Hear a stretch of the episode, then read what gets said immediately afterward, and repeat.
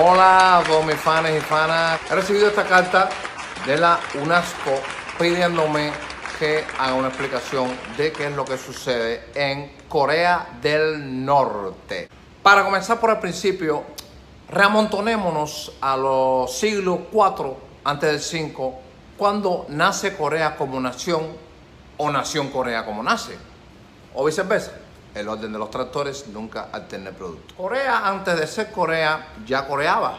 Porque Corea, en las dinastías Ping y Repin, no era más que un barrio de China, pero un barrio muy culturista, que tenían su coro, donde coreaban y cantaban canciones subversivas contra los chinos. Canciones del tipo Mételo en la de un chino, todos los chinos son mariquitas, Juana la sin goma se quedó sin gas y se formó la gozadera. Entonces, el presidente chino, Mao Betún, saca una ley que prohibía a los coreanos corear.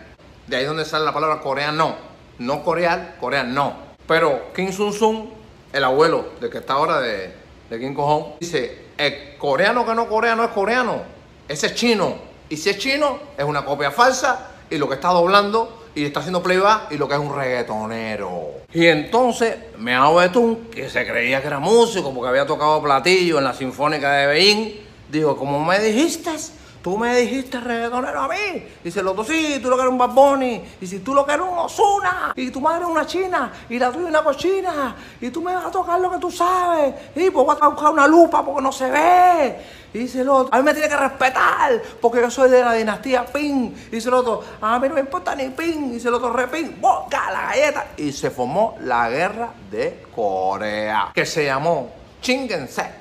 Chingense, que es donde Mao Zedong se alia con el empeorador japonés Mitsubishi, atacan Corea en la batalla de Waterloo, que se fue el Waterloo. Entonces Mao Zedong dijo, no papá, yo, sucio y oscuro, no sigo peleando, yo no camino más, yo me siento. Y ahí pa, yo no camino más, yo me siento. Ahí entró para Eleado Ochoa, la Trova Santaera y todos los viejitos a coger dólares. Entonces, como Mao Betún no quería caminar y era gordo, para no tener que llevarlo cargado, ahí mismo donde estaban, tiraron el muro de Berlín y dividieron Corea, la del norte para arriba y la del sur para abajo, para no tengan problemas con la geografía, ni con los puntos cardinales de San Luis.